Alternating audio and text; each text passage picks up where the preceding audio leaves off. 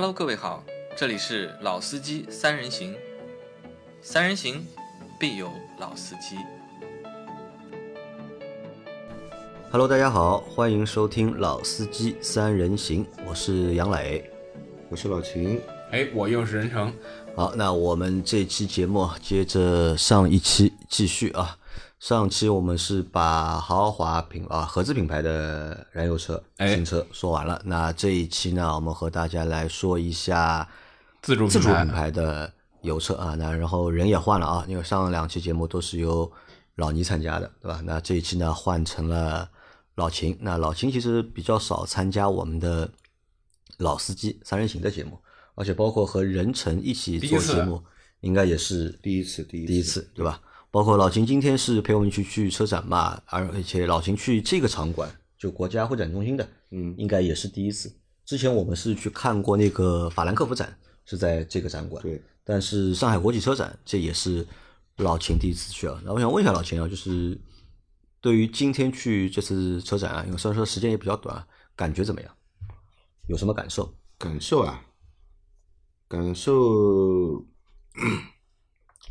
感受比我之前很多年前去浦东的那个车展，龙阳路那个对吧？对对对，要比那个车展要感觉，嗯，更大气一点吧。更大气一点。嗯，这个大气布置的比较，看起来比较高级。啊，这个大气是场馆看上去大气，还是就是里面的车啊、品牌啊看上去更大气一点？嗯，品牌更多了，品牌更多，尤其是自主品牌更多了，然后电车、电动车也更多了。电动车也更多啊。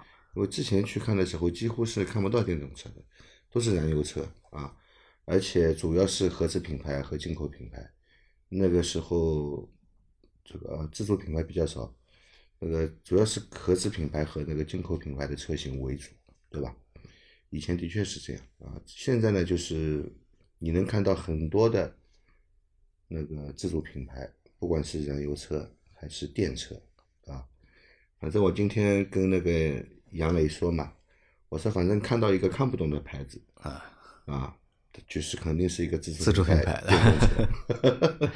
但其实啊，我们在今天的这个整个参展或者是参观的这个过程当中啊，我有一个就是满心的一个体会啊，在我们往届在车展的过程当中啊，就是哪怕你不认识这个品牌，对吧？你看一下这个展台的布置，看一下里面的车的样子啊，很容易去分辨出就是自主品牌和合资品牌是很容易分辨的。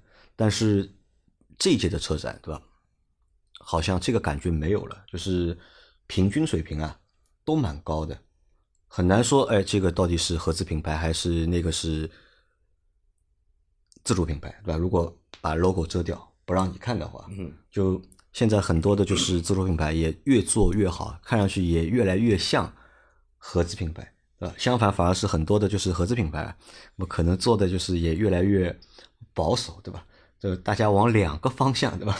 相迎的两个方向在前进，我觉得你说的这个话还是比较比较克制。比较克制。有些合资品牌，我觉得不是越来越保守，是越来越迷失，迷失，对吧？真的是越来越迷失。尤尤其是像什么明锐啊，对吧？我我我看到明锐，我真的觉得他迷失了，迷，真的迷失了。他已经迷失很久了，已经哎不是现在迷失，对吧？就之前的产品可能不一定好卖，嗯，对，但是至少你看产品是没有问题的，嗯对吧？是很国际化的产品。这明锐一看，好家伙，这什么情况？啊，不确实是一时搞不清到底是不是自主品牌。啊啊，不聊那个就是这个明锐啊，我们还是聊自主品牌啊。那今天的话，就是我们去到了，因为没有把全部都看完啊。任晨看了几个自主品牌，我基本上都看了，都看了，基本上都看到了。我们来说几个有一些非常烂的，我就跳跳过没看但。是咱们先说好的，好吧？印象最深刻的哪台？今天看的自主品牌车里面，呃，我看的比较认真的是这个魏的摩卡和长安的 UNI-K。啊，UNI K 啊，呃，因为我觉得这两台车整个定位啊，还有体型啊、价格呀、可能都差不太多，嗯、所以我仔细的看了看两台车，然后我觉着确实是，至少从静态看，其实我不是第一次有这种感受啊，就之前搞车展、搞媒体的时候，我就经常有这种感受，就是说你在车展上看，会对很多自主品牌的车产生过高的期待，就是因为它静态上表现真的特别好啊，尤其是像长城这种，它可以把内饰的一些这个这个成本，就是它肯定压供应商压的很低，所以它可以在比如说二十万的价位上用到别人家将近三十万价位，合资品牌将近三十万价位才能用的这些内饰的这些设计啊，包括一些这个配置啊，包括材料，对吧？就是感觉很高级啊，尤其是这个现在大家造型也都做的越来，呃，虽然我我仍然认为自主品牌的造型做的极其不稳定，是就是审美极其不稳定啊，但是确实大大幅度的比原来要好很多了。所以就是至少从静态上看，这些车我都感觉确实蛮好的啊。虽然不是我喜欢的类型的车，但你不得不承认，做的确实是在静态上来看已经相当高水准。那我有个问题啊，就是因为魏的那个摩卡，对吧？因为现在你看长城的取名啊，现在这个东西玩的很溜，对吧？就不同的它品牌下面取的名字也都不一样，哎对吧？这现在像比如那个。那个、那个、那个长城下面那个哈佛，对吧？哈佛现在有都是动物的名字，对吧？有什么大狗，对吧？然后今天还有看到那个赤兔，对吧？什么初恋，对吧？现在名字取的就是各式各样，但那个魏的那个摩卡，它是有一个什么起名规则嘛？摩卡的话，它是食品，对吧？之前我们看到那个是动物嘛，对吧？摩卡是食品，我我不是跟你讲啊，我说你看啊，就是长城有一个东西在学特斯拉，就是马斯克是用他那个产品线组成一个单词，你知道吧？嗯就是 Model S，、啊然后 Model 呃 Model X、Model E，啊就本来是 E 啊嘛，就是 Model 三了，因为 E 不是有那个被福特抢掉了嘛，嗯 Model S、Model E、Model X、Model Y 就是 sexy 嘛。嗯，我说长城也是，长城不是用用用名字组词组组个词，长城是要用名字给你讲一故事，造句了，对吧？造句展开你你想象，对吧？有有有什么就是这个好猫，嗯啊有大狗，啊，白猫，对吧？对，然后有这个摩卡，然后是好像是不是还有一个什么咖啡的名字？玛奇朵、呃，它是好像是有一个咖啡的这个系统啊，还是哦那个平台叫咖啡，还是我不知道。就是柠檬柠檬啊有柠檬平台是平台哎平台是柠檬平台对，然后你听我讲吧，有猫有狗，有有咖啡，有柠檬，有初恋，嗯完了还有什么呢？还有泡儿，还有炮，还有炮，还有炮啊，是个故事吧？现在还有赤兔马，哎，这是个故事呗。啊，你这个是什么故事啊？对吧？就就是是爱情故事，生活爱情故事。反正跟杨磊的故事差不多。那那两个车你看下来感觉怎么样？就是是摩卡要比 UNI-K 那两个车比较的话，谁你就更强一点？很难说，我觉得真的是半斤八两。如果从整体的这个设计的这种质感上来讲，内饰的质感上来讲，我觉着好像摩卡会更好一点，因为它整个的这种电子化的这种程度啊，包括这个交互的这种合理的程度啊，其实要比 UNI-K 要强一些。但是我因为我我我我看这两个展台差的时间比较长，我我本来想特别刻意的去对比一下他们的空间啊什么的，但是我看的不太细心啊。我感觉啊，我感觉 UNI-K 的空间应该是比摩卡要要大更大一些啊，车本身也会更大一些，但是价格应该是差不多的。价格差不多 UNI-K 用了一个非常奇怪的设计，就是我之前只在雪铁龙的车啊，只在标致的车上见过类似的设计，就是它的方向盘，咱们一般不是有那个运动型方向盘是 D D 型的 D 字型的方向盘，D 字形平的那个沿儿应该是在你下面，这样给你腿会留一些空间，对吧？嗯，它那个跟标志一样，这个平的沿是在上面，然后你看仪表呢，不是从这个方向盘，咱们看仪表都是方向盘圆环中间看仪表，对吧？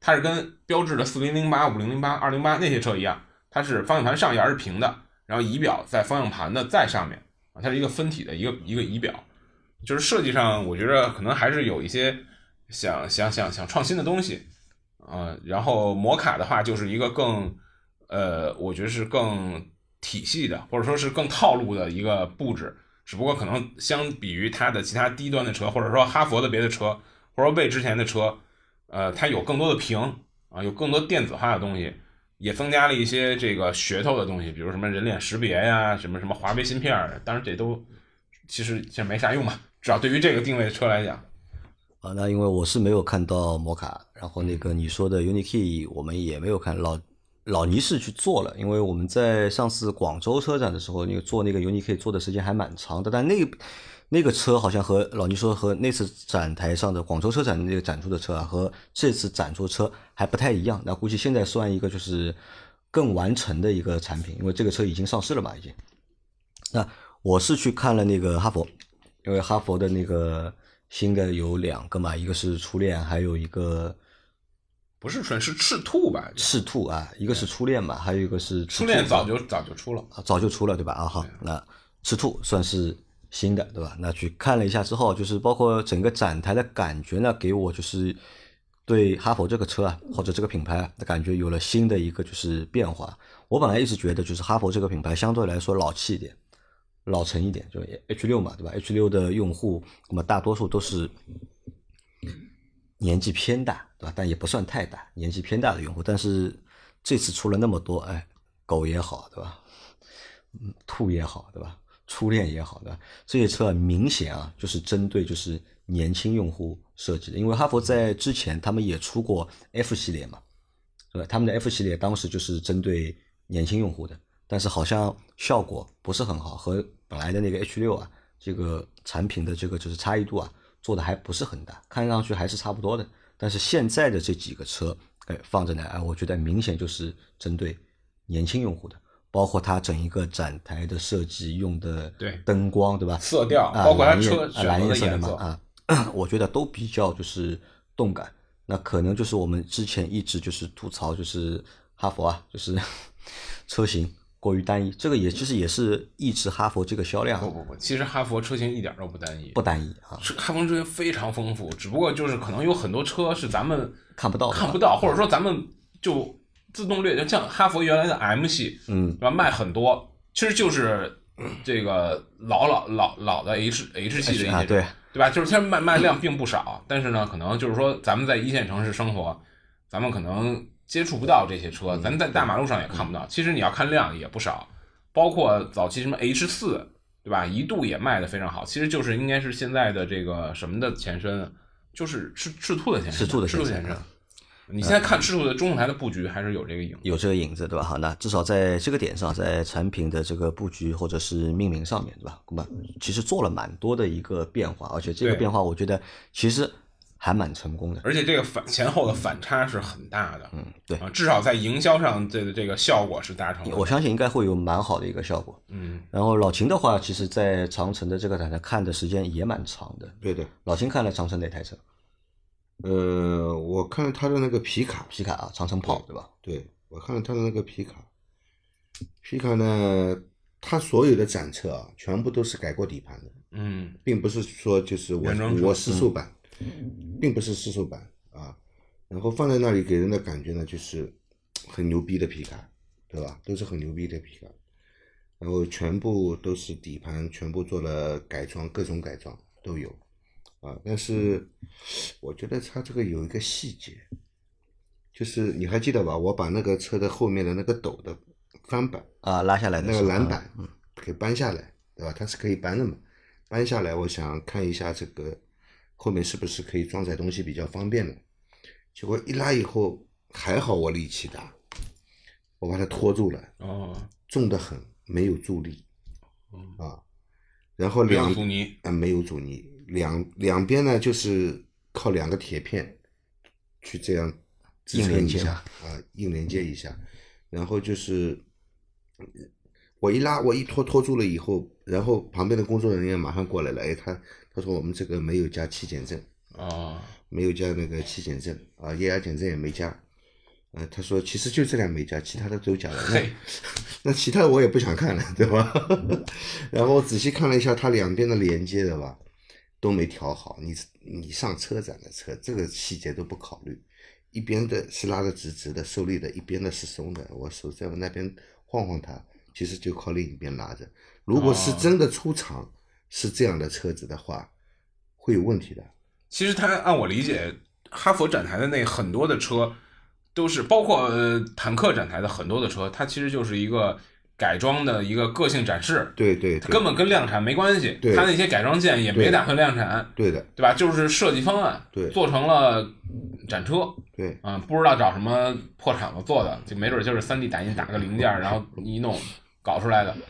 不不太，我觉得这东西就是可能在车展上它会有传播的效果，它吸引眼球，嗯，但是可能对市场不会有直接的影响，对吧？但是看它车本身，我感觉就是，你看长城现在分成了魏、坦克，而且这都不在一馆，你发现了对？对的对都不是说说说咱展台都不同区域，都不在一馆。对，魏、坦克，呃，哈佛、嗯，长城，欧拉，嗯，没有没有没有一个就是叫长城的地儿了，就这四个品牌吧，对魏、坦克、哈佛、欧蓝，就你就感觉这个车整个定位嘛，其实就是四个定位就是整个的这个审美非常之不稳定，对，非常不稳。其实之前我记得咱们做节目的时候，这个因为原来我们跟长城合作比较多嘛，我觉着长城的 V 魏的 VV 五、VV 七、坦克三百，呃，这些车的设计的水水准，我认为是非常高的，而且我我觉得是在整个的自主品牌的这个设计里边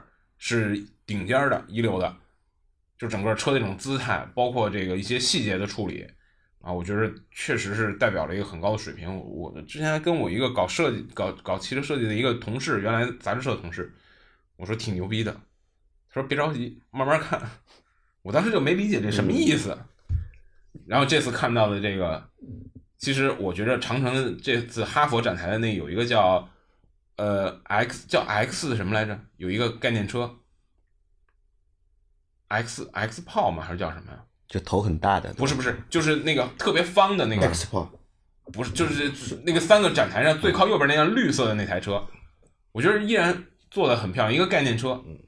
呃，X 炮也没啥问题，我觉得做的也挺，就定位啊，包括一些外饰细节的处理都没问题。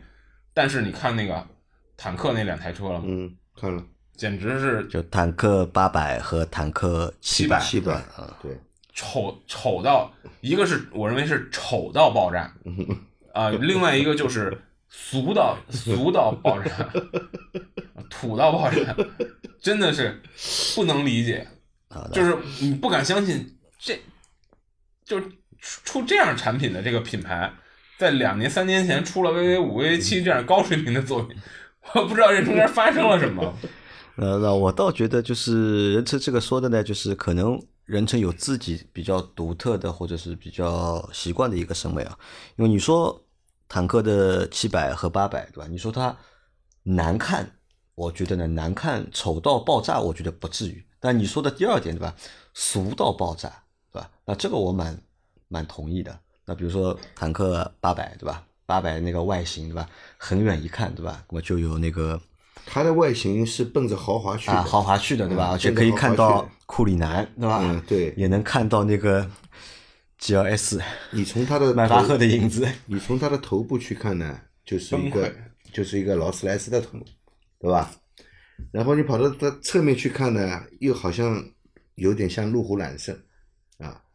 然后又长又高但是屁股后面呢就没什么有很多影子。其实有很多影子其实其实这个之前啊，我我我我们做这个媒体的时候，我其实能感觉到网友的这种舆论的风向。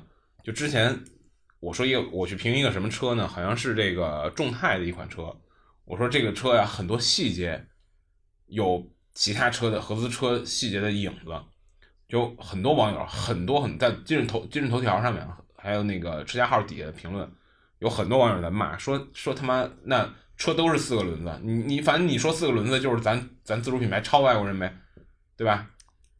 但是我跟很多搞设计的，我我不是跟很多，至少跟三个以上搞设计人谈过，就是去问他们整个现在自主品牌设计的水准，包括他们在作为一个这个设设计人员，或者说作为一个设计的带队的一个 leader，在整个这个汽车品牌的设计决策过程中是一个怎么样的过程？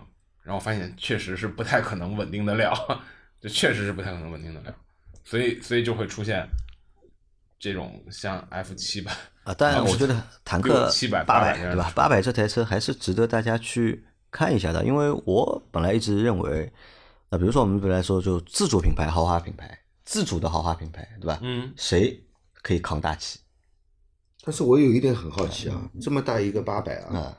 它用的什么发动机？他不不给你看嘛，这个还没说，对，对，但这个我觉得也不他们太会说好像不是有一款三点零的发动机发发布吗？那说到这个发动机对吧？因为今天老秦对吧，我跟你说，我去看那个炮的时候，我说这个车改的这么牛啊，那么动力是提供的是什么样一个动力？我把舱门打开，顺手就去拉那个下面的那个引擎盖的拉锁。我去一拉，我怎么没力气呢？然后我手一摸，这个拉手有，拉拉手里面的钢丝啊，拆掉了，全部被拆掉了，而且连钢丝都摸不到。凭我的手劲呢，我拉着钢丝也能把机盖拉开的。嗯，我就想看它一下发动机，然后工作人员然后工马上来了，作人员就过来了。我说我想看一下发动机，不能看发动机。我说为什么不能看？他说你看我们这个车全部都改过了，哦，但是发动机没有改，没有改，所以不能看。我就在想，它里面装了个什么发动机，为什么不让我看？不会是装了最早一代长城的那个？长城炮就是一个二点零 T 吧，好像是。二点零 T，对，那个车已经发布很久了。没有，我当时已经想到什么了，知道吧？我都没想它是二点零 T 发动机啊，一点五 T，我在想它是会不会装了一个四九幺的二点四的发动机？啊，这就是个金金杯通款。对的金杯通款啊，这个长城最早就是用这个发动机的嘛，对吧？没有意义，那东西都已经是老黄这个历了。不太即使即使他愿意，即使他愿意装排放什么的，这些都没办法了。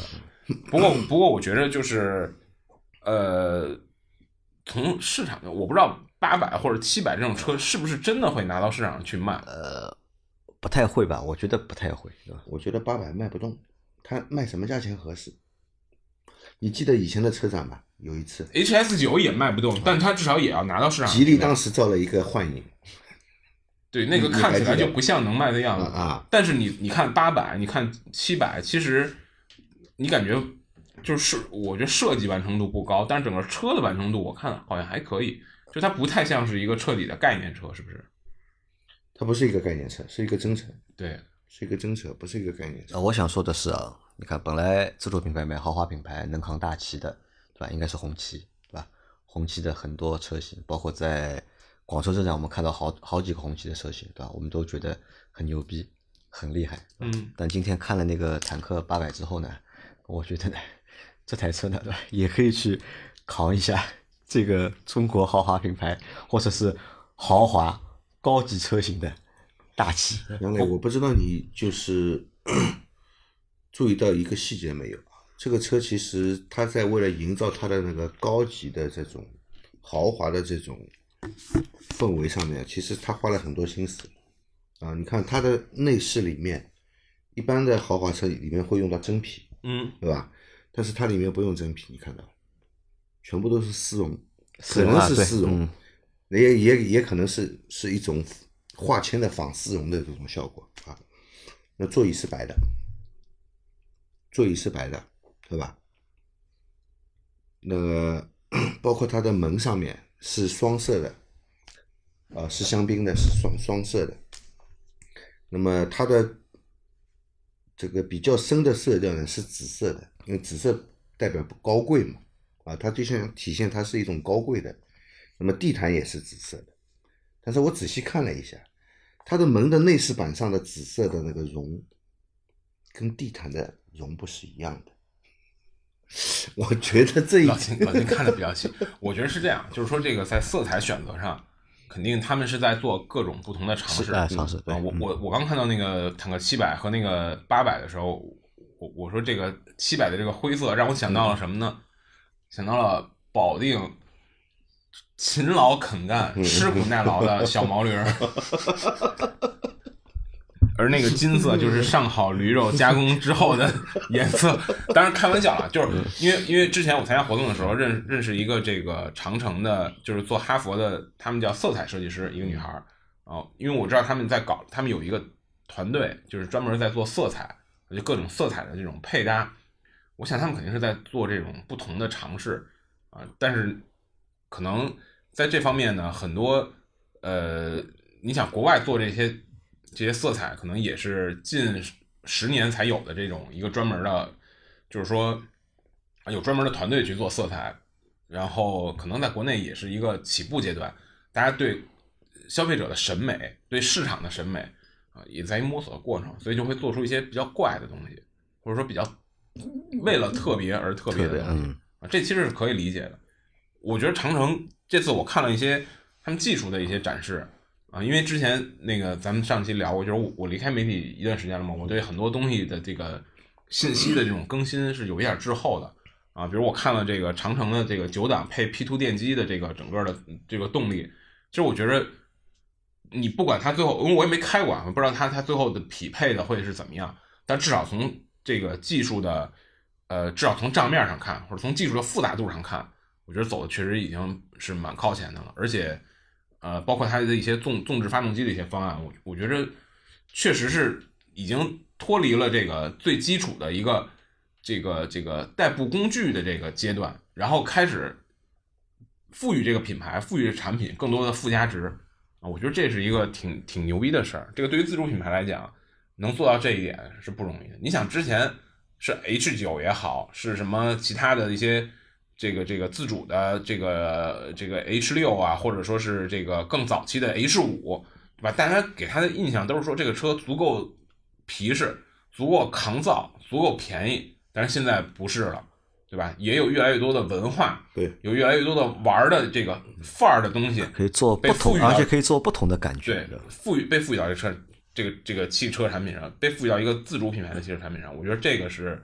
是长城在它的整个营销和这种这种推广策略转变之后，让我感觉特别牛逼的一点，而且这个确实是有有技术作为这个背书的，它不是说我在这儿这个这个一套很很无聊的发动机或者一套很无聊技术刷到底，它是还是有一些，就当然是有噱头的成分，是有渲染、有夸张、有有有这个营销的成分，但是它还是有一些新东西的。技术的发展还是我觉得是有有目共睹的，这个这个还是挺厉害的。好，那长城的话在设计上面不稳定，对吧？这个是太不稳定了。人成给的结论，那我们来找一家稳定的，换一个，对吧？换一个吉利吧，对吧？哎，我觉得吉利真的还是蛮。我们在展台上是看到了吉利的最新的一台 SUV，星越 L，对，对吧？那这台车的话，我觉得也蛮有意思，因为星越这台车其实很早就有了嘛，对吧？对。但是它又发了一台新的星越 L。本来以为呢，可能是在原有的星越的基础上面做一些改动或者拉拉长段，因为它有一个 L 嘛。但是其实这台星越 L 和之前那台星越，从外观上看其实没有什么太大关系，而和那个就是新锐，和新锐其实是算一个就是真正的一个就是姊妹的车型或者同系列的一个产品。那这台车其实我看老秦也看了蛮长的时间，因为。其实我们在老秦汽修杂谈节目里面，我们也以前经常吐槽嘛，对吧？我们也一直吐槽，就是以前的，对吧？十年前的吉利，或者是以前的吉利，对吧？老秦，你有想过吗？就是 在你我们以前吐槽就是吉利的时候啊，就是有想过吉利现在会变成这个样子？嗯，想到过？总要发展的嘛，总要发展。总要发展的，要不然就被淘汰了啊！那你觉得发展的怎么样？发展的怎么说呢？从外观、从配置上来说，发展的还是蛮好的啊。对，就是其实那个吉利，就是整个吉利的那个设计，不是原来设计的那个 VP 是原来沃尔沃的那个叫什么来着？霍呃霍布里吧？就他这刚他刚去吉利的时候，自己就是做了一款概念车。那概念车超辣眼的，就是特别特别的丑，你知道吗？我我当时觉得，我靠，这就是国际一流的设计师做出来的产品吗？我我靠，我就崩溃了。然后我当时还去问我，我当时去问了一个呃搞搞了很多年设计的朋友，我说我说为什么会这样？他给我的结论就是说，像像这些大厂里出来的这种这个设计的这个这种技术管理管理型的这种技术技术就是设设计师吧，就是他他的这个很多东西。其实，在自主品牌的这个队伍里，可能发挥不出来啊，因为他所在原来的平台里边依托的是整个这个整个团队团队的实力，依托的是当地供应，就是说品牌有足够的溢价，供应商也有足够的这个这个能力去去承接你的这些设计需求。但是他们说，这些人可能到国内之后会有点水土不服。但是我们看现在，吉利包括沃尔呃那个那个领克做的，真的都是我认为是非常的。成体系非常的成熟，而且就是很简单，就是说目视可见的好看，对吧？目视可见的成套路，目视可见的就是人家国外大品牌才这么做。但我觉得这个星越 L 让我有一点没看懂的，就是最开始我看到这个名，因为我是在车展之前没有看到这款车的，功课没做到位。我最开始看在展台老远我看到叫星越 L 的时候，我我先是一惊，因为我知道星越已经是一台巨大的车了，对吧？然后我仔细看星越 L 好像比星越小，我就有点懵了。星越不大，星越没有那个星越 L 比星越要大。要大一点是吗？对对对，因为星越的话，其实还只是一个就是紧凑型的哦 SUV，、因为之前我那那个特别大的叫啥呀？星越 L 呀。哦。哦，特别大那个不叫星越特别大是前一阵，就是应该也是去年不就是上的一台，就是就跟汉兰达差不多，啊，对，新的一台就是 SUV，不是叫星越吗？不不叫星越，不叫星越，星越是那个呀，是那个两点零 T 八 AT 那个星越。呀。哦，我们之前不是还吐槽过嘛，就是说就是吉利在做 SUV 啊，就在这个尺寸里面来回捣鼓嘛，就永远就是做不了就是大的或者不愿意去做大的 SUV。哦，但是总之总之吧，可能我对这个最新的信息确实是有点儿 跟不上了。但是这个车我，我也我也我也看了那个整个的内饰啊，包括它的一些这个中控的交互的界面，确实是非常成熟，而且绝对是自主品牌里边儿顶尖的水平。好，还有一个点是什么？这台车我觉得还有一个点还有蛮有意思的。你看新锐在上市的时候，对吧？新锐上市的时候，其实不管是这台车的外观，还是这台车的内饰，包括配置、价格，其实都受到了就是外界的认可，都觉得都是 OK 的。但是唯一有一个槽点呢，都在吐槽它没有用那个 AT 的变速箱，因为它是那个 2.0T 配了一个七速的双离合。当时网上有很多的就是评论啊，都说哎，这个车应该配一个七速啊，配一个就是八 AT 对吧？或者配一个 AT 的变速箱。那可能是出于就是成本的考虑，因为其实新锐卖的非常便宜嘛，啊，但是在星越 L 这台车上对吧？吉利就聪明了，你们不是要八 AT 嘛对吧？啊，给你一个八 AT 对吧？他给你两个就是动力配置，一个是二点零 T 加七速的双离合，嗯然后还有一个配置是两点零 T 加八 AT，给你两套。因为这样的话，我觉得就是我相信啊，会最终花钱买的用户啊，可能会选的还是两点零 T 加七速的双离合，为什么呢？售价会更便宜嘛？哦售价会更便宜，对吧？他其实就做一项这样的一个事情，去试验一下市场。那当然，我说的只是猜测，我觉得买二点零 T 加七速双离合的用户会更多。啊只是做一个猜测，但是对吉利来说，它可以给用户啊多一个选择，嗯，对吧？那你如果你们真的喜欢八 AT 的话，那当然可能会更贵一点，但它就出一个这样的一个版本，让用户去做选择。那我觉得在这件事情上面，那么作为一个车企来说，是吧？那么脑子动的还算蛮灵活的，我觉得这个其实是蛮难得的一件事情。哦，我想起来了，星越是跟那个 XC 四零特别像的那款车，是不是？啊，不是，跟那个领克那个有一款特别特别像溜背的那个。溜背的啊，啊对对对对对。我还开过那款车，那款车不错的，不错是不错，就除了短了点，而且但卖的也贵嘛，卖的也贵啊因为当时贵的原因可能就是因为那个八 AT，对吧？对，它它应该配了 8AT 是整个用的沃尔沃的那套平台，八 AT 是爱信的，如果我没记错的话，整个的驾驶质感都挺好的啊，所以这台车你看，这台车的话，我觉得算是我们看到的，就是在这次车展里面，自主品牌里面，算是一台比较不错的，或者是能够排到前几的一台新车。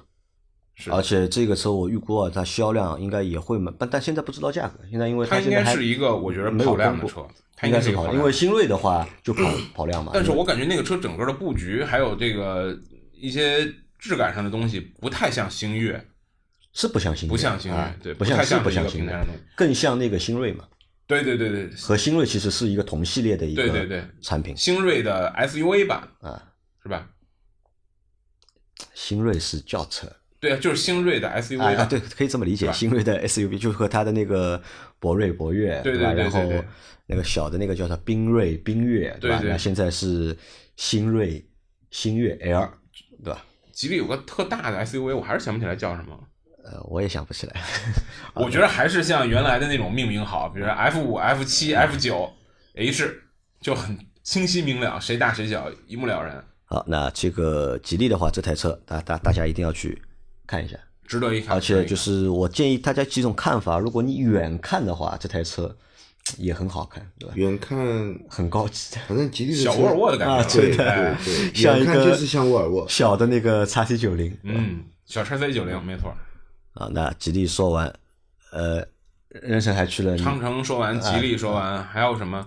北汽我还仔细看，但北汽是电动车，我们放到咱们说燃油车嘛，还有还有什么去看了？呃，怎么一时想不起了呢？啊，我看了那个宝骏的那个旅行车，对吧？因为抓鬼敢死队涂装啊，对的，因为那个车其实，在没看到真车之前啊，网上看了蛮多文章啊，都把这台车吹的神乎其神啊，神乎其神，就是性价比高啊，怎么如何满足就是中国的消费者啊，对吧？那其实上去之后，对吧？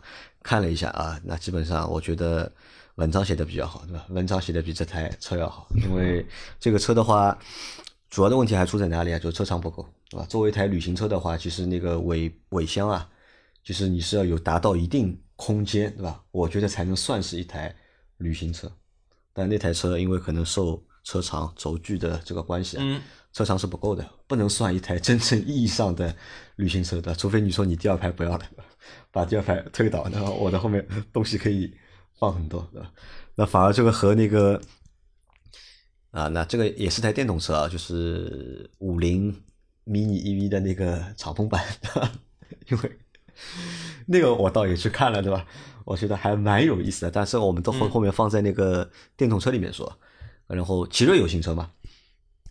呃，奇瑞奇瑞好像是没有新车，奇瑞没有对吧？好像是没有新车。那这样就是我们自主品牌的，就是就说到这里。那最后问一下老秦吧，就是因为老秦其实是真的是看着就是自主品牌成长的，对吧？